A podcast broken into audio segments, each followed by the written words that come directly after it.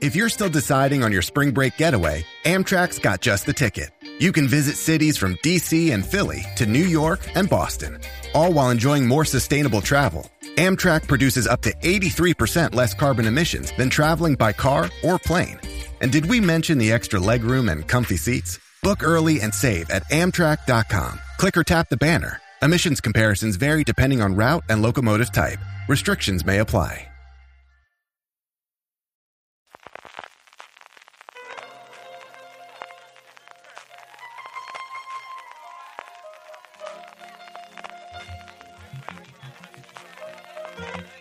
Estás escuchando Fuera de Series con CJ Navas.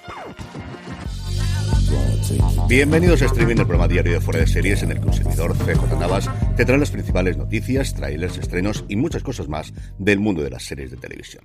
Edición del viernes 24 de noviembre de 2023, Black Friday, ya una festividad americana que tenemos totalmente integrada aquí en España y precisamente arrancamos hablando de Black Friday de la tienda fuera de series, fuera de series.com barra tienda, ya tenéis todos los descuentos disponibles en toda, en toda, todos los productos de la tienda desde hoy hasta el próximo lunes. Y hablando también del Black Friday, sabes que si vas a comprar en Amazon, eh, ahora o en cualquier otro momento del año, haciéndolo desde amazon.fueradeseries.com, a ti te costará lo mismo y a nosotros nos estarás ayudando. amazon.fueradeseries.com para tus compras en Amazon durante todo el año. Arrancamos ya con la que fue la gran noticia de ayer en España y es que a las 12 de la mañana se dieron a conocer las nominaciones de la decimoprimera edición de los premios Feroz. Unos premios que otorga la Asociación de Informadores Cinematográficos de España, sí, aunque dan premios de series desde hace mucho tiempo, la asociación sigue llamando solamente Informadores Cinematográficos de España y unas nominaciones cuyo gran titular en esta ocasión era de series, era La Mesías, que batió todos los récords de nominación con 11 nominaciones más que cualquier película película o cualquier serie de la historia, además dándose la circunstancia de que solo puede estar nominada en seis categorías. La siguiente, una gran distancia, fue Poquita Fe, con seis nominaciones, una por cada categoría a la que podía optar. El cuerpo en llamas, para mí, no tanto la gran sorpresa, sino quizás con la que menos de acuerdo estoy, con cinco nominaciones. Y posteriormente, El Hijo Zurdo y El Otro Lado, con tres nominaciones, las dos producciones también de Movistar Plus. Una Movistar Plus que no solamente ha arrasado en materia de nominaciones a series, sino también de películas, porque 25 de las 33 candidaturas de cine también vienen producidas por la plataforma de Telefónica. Repasando las candidaturas tenemos en Mejor Serie Dramáticas La Mesías, El Hijo Zurdo, Rapa y luego Self Tape se ha colado, yo creo que era factible que desde luego alguna producción de filming tuviese alguna nominación y luego El Cuerpo en Llamas. Yo aquí echo de menos, tú también lo harías, hay mucha gente que ha echado de menos La Unidad, alguna de las producciones de A3 Media, que quizás es la gran perdedora de las nominaciones a nivel global de series este año, pero al final es una categoría que desde luego es bastante comprensible. En comedias, quizás la gran noticia es que en vez de haber cinco nominaciones hay solamente cuatro, cosa que entiendo que será por la forma estatutaria de cómo han sido las nominaciones y cuántos votos mínimos son necesarios para aparecer como nominada, pero que me digan que en España solamente hemos tenido cuatro comedias en un año, la verdad es que es complicadito. ¿Qué tenemos aquí? Pues tenemos Poquita Fe, quizá la gran candidata, Citas Barcelona, quizá la opción más gafapasta, y luego dos series, una recién estrenada cuando han salido las nominaciones, como es El Otro Lado, y otra pendiente de estreno, nos llegará la semana que viene, que es Esto no es Suecia, que es cierto que está acapalando premios antes de su estreno, pero como os digo, todavía no se ha podido ver. En las categorías de interpretación, que no hacen distinción entre comedia y drama, lo que tenemos es todas las posibles nominaciones para la Mesías, y luego en los huecos que se dejan, sobre todo, nombres conocidos. En actriz protagonista tenemos tres nominaciones para La Mesías, Macarena García por un lado y luego Ana Rujas y Lola Dueñas, y no está Carmen Machi porque Carmen Machi se ha presentado como actriz secundaria. Si no, estoy prácticamente seguro que hubiese sacado cuatro de cinco nominaciones. En los otros dos huecos tenemos a Esperanza Pedreño por poquita fe y luego Úrsula Corberó, me apetece decir por ser Úrsula Corberó, pero no, es por el cuerpo en llamas. Yo aquí, el que no esté nominada María León por el hijo zurdo, no puedo comprenderlo, pero a estas alturas del partido, ¿qué quiere que os diga? No sé si es que estoy en un momento muy zen o muy momento prenavideño, pero tampoco me voy a enfadar mucho. En actor protagonista tenemos a Roger Casamayor por La Mesías, tenemos a Javier Cámara por Rapa, yo creo que estas dos no había ninguna discusión de que iban a estar, Raúl Cimas por Poquita Fe, King Gutiérrez de nuevo por ser King Gutiérrez, quiero decir, por El Cuerpo en Llamas, y luego lo único que se ha colado de A3 Media, que es Patrick Criado por Las Noches de Tefía. En actriz de reparto, tres para la Mesías, Amaya, Irene Balmes y Carmen Machi, que la presentaron, como os decía antes, como actriz de reparto y no como actriz principal. Y luego tenemos a Julia de Castro por Poquita Fe y a Tamara Caselles por El Hijo Zurdo. En actor de reparto, Biel Rosel Pelfort por la Mesías, Aber Plat por la Mesías, Shani Martín por Poquita Fe, Andreu Buenafuente por el otro lado, muy a favor de esta nominación, y José Manuel Poga por El Cuerpo en Llamas. Y por último, en guion, donde tampoco hay distinción entre drama y comedia, tenemos lo que os podéis imaginar. Tenemos La Mesías, Poquita Fe, El Cuerpo en Llamas, El Hijo Zurdo y El Otro Lado. Para conocer a los ganadores tendremos que esperar al 26 de enero cuando se realice la gala en Madrid. En cuanto a nuevos proyectos, Nick Antosca, el responsable de Candy Asesinato en Texas, va a ser el showrunner de una adaptación a serie que prepara Universal de la película El Cabo del Miedo, en la cual además van a estar implicados como productores ejecutivos dos pesos pesados de la industria en lo que sería insólitamente su primera colaboración, ni más ni menos que Martin Scorsese y Steven Spielberg. Se conoce a día de hoy muy poquito del proyecto, más allá de que la trama va a diferir bastante de la película original del 62 y del remake, que yo recuerdo verlo en cine de Scorsese en el 91, porque en esta ocasión será un asesino recién salido de la cárcel quien atormentará a dos abogados que tuvieron relación con el juicio en el que fue declarado culpable. Y por su parte, Movistar Plus ha anunciado que ha concluido ya el rodaje de la temporada final de Rapa con Javier Cámara y Mónica López en varias localidades gallegas. Temporada vuelve a estar escrita por Pepe Coira y Fran Araujo y dirigida por Jorge Coira, excepto un episodio que, igual que ocurrió el año pasado, estará dirigido por Javier Cámara. ¿Qué es lo que tendremos en esta nueva entrega? Pues la enfermedad de Tomás ha avanzado, Maite querría estar más presente en esta difícil etapa, pero se ve envuelta en un caso de secuestro que afecta a una conocida y complicada familia de la zona. Tomás también ha de cambiar sus prioridades cuando se encuentra con un suceso imprevisto. Un antiguo amigo suyo es acusado de asesinato. Convencido de que es inocente, se adentra en el entorno del astillero de Ferrol para demostrarlo, sabiendo que quizá sea esta su última investigación. Junto a Javier Cámara y Mónica López vuelven Adrián Ríos y Darío Loureiro, que hacía ese maravilloso papel como Tacho en la segunda temporada, y se incorporan Cristina Castaño, Saila Fariña, José Manuel Esperante, Eva Barreiro, Miguel de Lira, Diego Anido, Aida Oset y Mercedes San Pietro. ¿Cuándo la podremos ver? Pues si ya ha concluido su rodaje, yo creo que esto puede estar listo como máximo en dos meses. A partir de ahí es más un tema de programación. Yo creo que de primavera no debería pasar. En el capítulo de fichajes tenemos nuevo policía para ley y orden que es Reed Scott, el actor que se hizo muy popular, desde luego ahí es donde yo lo descubrí, por su papel de Danny Gunn en VIP y que recientemente pudimos ver interpretando a Gordon Ford en The Marvelous Mrs. Maisel. Scott evidentemente va a ocupar el hueco que ha dejado Jeffrey Donovan, que partió de la serie al parecer por diferencias creativas, estuvo en las dos temporadas de vuelta, la que conformaron la 21 y 22 contando desde el principio, pero la 1 y 2 desde este revival que se produjo hace dos años y como os digo se incorporará como actor regular como investigador en esa primera parte siempre de todos los episodios de Ley y Orden para la temporada número 23 y de Estados Unidos a España porque tenemos dos fichajes de relumbrón para La Moderna, la serie diaria de televisión española. A partir de hoy, viernes 24 de noviembre, llega Doña Bárbara, la madre de Carla, y Fabio de Moral, un reputado diplomático interpretado respectivamente por Eva Pedraza y Manuel Bandera. Es curiosísimo porque a Bandera lo tenía últimamente yo mucho en la cabeza. Recuerdo hablar de él en Premier porque el personaje de John González en Memento, el asesino en serie, que es el antagonista en Memento, me recordaba muchísimo a Antonio Bandera de joven, al Antonio Bandera de Kika, de las primeras producciones que hizo con Almodóvar, y que no sabía lo que había hecho recientemente. Y me he puesto a investigar en IMDB y más allá de que haya hecho teatro, que eso siempre se me escapa, está muy alejado del cine en los últimos tiempos, pero no de las series. Lo que pasa es que se ha especializado en series diarias. Estuvo 228 episodios en Amares para siempre, de ahí saltó a hacer 81 en Bandolera y venía de hacer hasta 92 episodios recientemente en Acacias 38 antes de que concluyese la serie. Y lo más curioso que o bien yo no sabía o yo no recordaba es que lo primero que mandó el Bandera hizo fue en televisión en el 1-2-3. Eso sí, sin aparecer su nombre en ningún sitio, pero si lo veis desde luego que es Antonio Bandera, que es ir que es absolutamente inconfundible a finales de los años 80. En cuanto a renovaciones, cancelaciones y resurrecciones, más que el fin de semana de Acción de Gracias, parece Halloween porque, madre mía, vaya escabechina se ha producido estos días en Hollywood.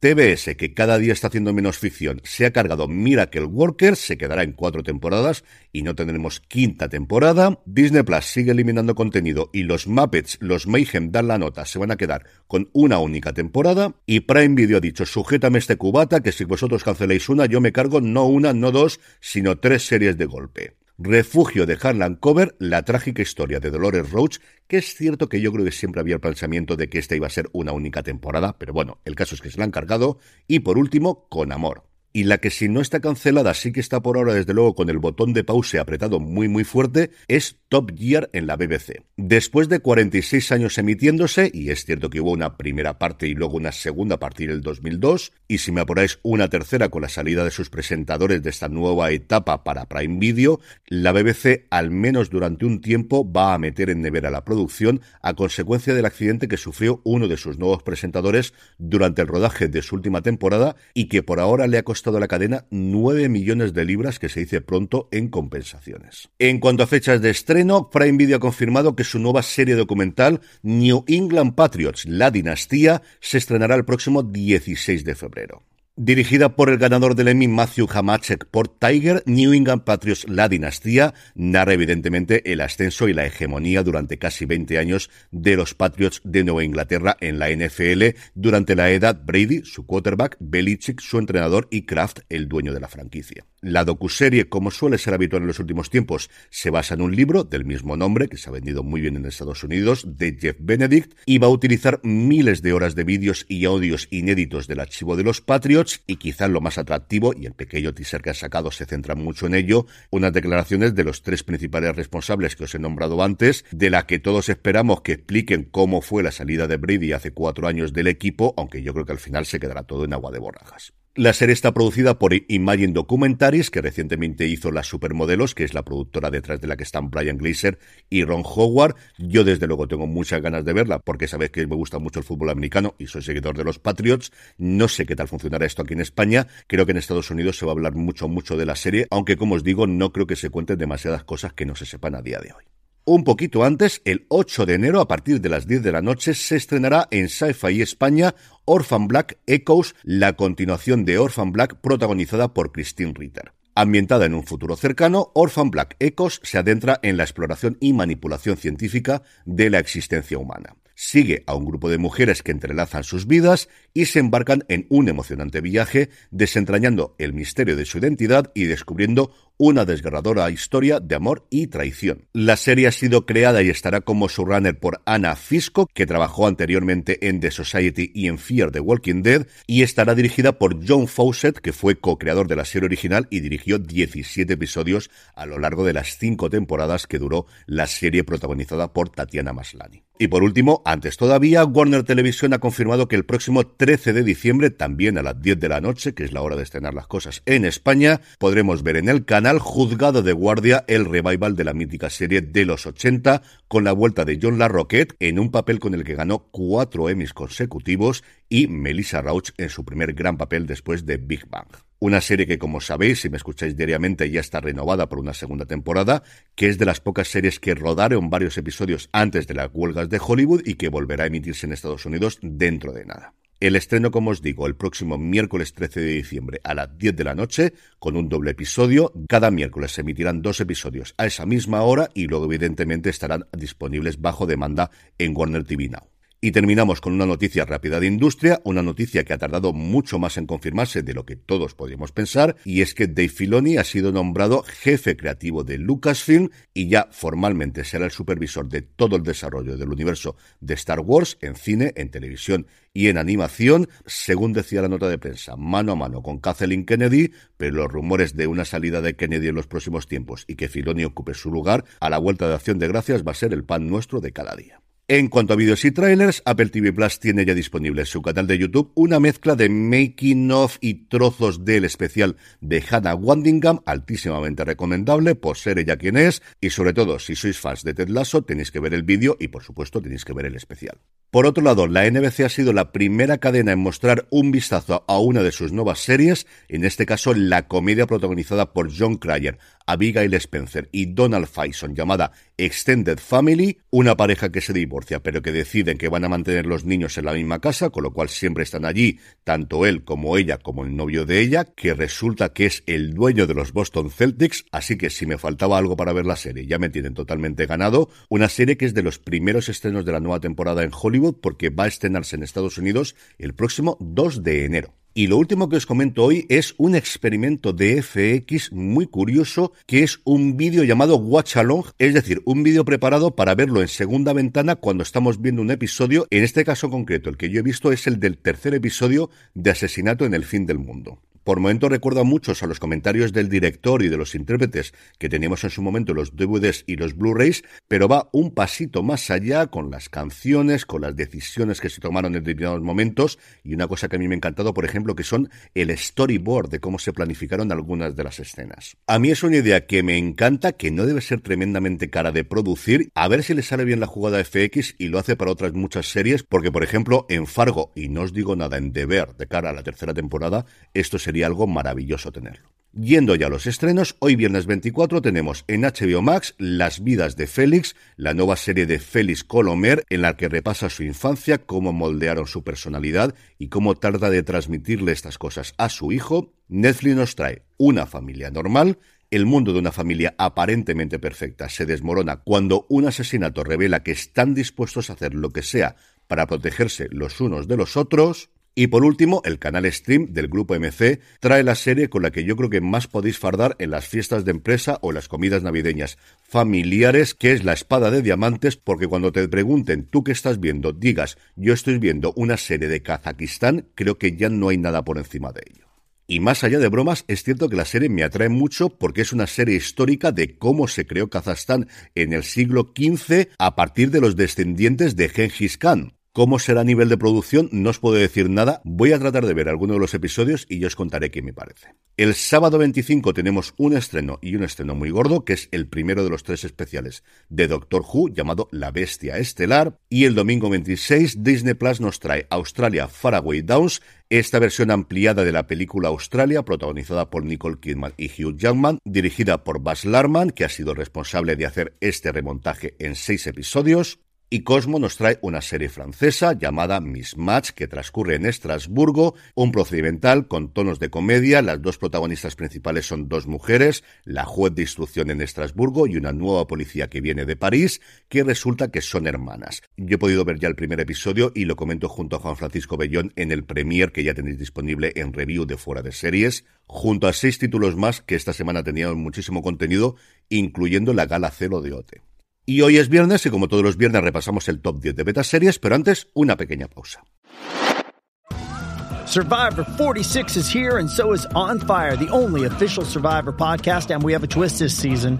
The winner of Survivor 45, Dee Adaris, will be joining us every week. We're going behind the scenes of the biggest moments, the how and the why things happen, and the strategy and analysis you can only get from someone like me, a Survivor winner. Listen to On Fire, the official Survivor podcast, wherever you get your podcast. How do you make a vacation last? How do you hold on to the joy, the clarity, the calm? Easy. You go to Aruba. You'll spend your time relaxing on cool, white, sandy beaches and floating in healing blue water. You'll meet locals brimming with gratitude for an island that redefines what a paradise can be. You won't just feel great, you'll feel relaxed, renewed, and ready for life. That's the Aruba effect. Plan your trip at aruba.com.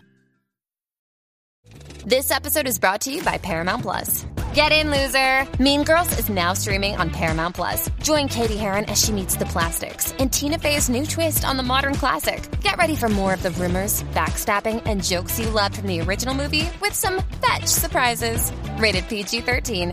Wear pink and head to ParamountPlus.com to try it free. Estamos ya de vuelta, sabéis que Beta Series es una comunidad creada por y para los fans de las series, con la que podrás estar al día de los últimos estrenos gracias a su calendario con alertas personalizadas, recibir recomendaciones según tus gustos, compartir impresiones con otros usuarios y mucho, mucho más. Lo mejor de todo, que es completamente gratis. Regístrate ya en betaseries.com y disfruta las ventajas y disfruta de las ventajas de formar parte de la comunidad en la página web y en la app. Un top 10 en el que tenemos bastantes novedades, tanto cambio en el liderato como nuevas entradas interesantes. En el 10, eso sí, se mantiene bienvenidos a Gresham. Regresa al puesto número 9 Cocina con Química, baja hasta el 8 Cadáveres, la serie de Netflix, y también baja, en este caso hasta el puesto número 7, GNV Generación V, el spin-off de The Voice en Prime Video. Sube al puesto número 6 la caída de la casa User, que yo creo que mucha gente la está descubriendo con el boca a oreja en los últimos tiempos. En Estados Unidos, por ejemplo, ha estado encabezando el top 10 de Nielsen durante dos, tres semanas, sustituyendo a Suits, que se había hecho fuerte en esa posición desde hace casi tres meses. En el 5 también asciende, y yo me alegro mucho porque sabéis que me gusta mucho esta serie, Asesinato en el fin del mundo. Baja al puesto número 4 a Blood y sobre todo y fundamentalmente baja al puesto número 3 Loki, que había estado encabezando el ranking desde que se estrenó. Debuta directamente en el puesto número 2 Monarch, el legado de los monstruos, y en el puesto número 1, sí, aquí también es la número 1, la Mesías. Y terminamos con la buena noticia del día, precisamente hablando de la Casa de la Mesías, de Movistar Plus, y es que en esta apuesta decididísima de los últimos meses de buscar abonados fuera de los tradicionales de Telefónica y hacer disponible el contenido de Movistar Plus, como ellos dicen, seas de la operadora que seas, el nuevo Movistar Plus se va a abrir por primera vez para todo el mundo durante siete días. De esta forma, registrándose en movistar.es con vuestro correo electrónico entre el 23 y el 29 de noviembre, eso sí, tiene que ser entre esos días, se podrán ver todos los contenidos de la plataforma durante siete días completos que empezarán a contar desde el día en que os apuntéis a la prueba. Y como os decía antes, solo con el correo electrónico. No hay que poner ningún dato de pago, ningún compromiso posterior. Cuando termine los siete días, si queréis pagar la telefónica los 14 euritos, se os suscribís. Y si no, directamente se os da de baja. Lo que tenéis, eso sí, es el contenido que se puede ver en esa tarifa de los 14 euros. Es decir, no es todo el fútbol, no es toda la Champions, solo se podrá ver un partido, que será el 29 de noviembre el Madrid-Nápoles, solo un partido de Liga, que el 25 de noviembre será el Atlético de Madrid-Mallorca, un par de partidos de la Liga Endesa, uno de ellos del Madrid, otro de la Euroliga, también otro del Madrid, los tres mejores partidos de la NBA de cada semana, un par de partidos de la NFL, es decir, una selección del deporte, pero no todo el deporte que podéis tener si pagáis la tarifa de deportes, que evidentemente es mucho más cara. A lo que sí tenéis acceso es a todas las series propias de Movistar Plus, a todas sus compras internacionales, a un montón de documentales que os comento aquí y comentamos también en Premiere, y luego a las películas que sabéis que han vuelto a estrenar como los tiempos de Canal Plus una todos los días, y esta semana ya me lo han avisado como cinco veces a lo largo del día de hoy mis hijas, tienen Super Mario Bros. la película y hay que verla este fin de semana sí o sí. A ver qué tal les funciona la cosa. Yo cuando salió la oferta en agosto no tenía nada claro cuántos iban a comprometer con ella y desde luego que en serio se lo están tomando muy pero que muy en serio. A mí me dicen esto hace unos años y no me lo creía. Y con esto concluimos streaming por hoy y por esta semana. Pasaros por nuestra tienda, la tienda fuera de series, fuera de series.com barra tienda y aprovecharos de los precios de Black Friday que tendremos hasta el próximo lunes. Escuchad Premier y escuchad las razones para ver del otro lado que hemos grabado Juan Francisco Bellón y un servidor junto a Borja González Santolaya. No sabéis las ganas que tenía de volver a compartir micro con él y a ver si lo puedo liar para más cosas, que yo sé que es un hombre muy ocupado, pero tenía muchas ganas de volver a estar con él con un micrófono. Y cuenta dos o tres cositas sobre el rodaje de de la serie de Berto muy pero que muy interesantes. No os lo perdáis. El domingo, evidentemente, tendremos nuevo Fuera de Series con Jorge y con Don Carlos. Y este sábado tenemos nueva newsletter de recomendaciones. Quien la había abandonado durante un tiempo la volví a sacar el sábado pasado y la tendremos todos los fines de semana a partir de ahora en newsletter.fueradeseries.com. Mis ocho recomendaciones para el fin de semana. Las dos primeras están abiertas para cualquier suscriptor gratuito y luego el resto, aquellos que son suscriptores de pago, a los que os agradezco muchísimo. Lo digo muy pocas veces, os agradezco muchísimo esa aportación y tendremos novedades sobre ello dentro de muy muy poquito que estamos trasteando con cosas de cara a primeros de diciembre. No me enrollo más, que desde que empiezo a decir que me despido hasta que me despido pasan prácticamente medio programa. Que tengáis muy buen fin de semana y recordad, tened muchísimo cuidado.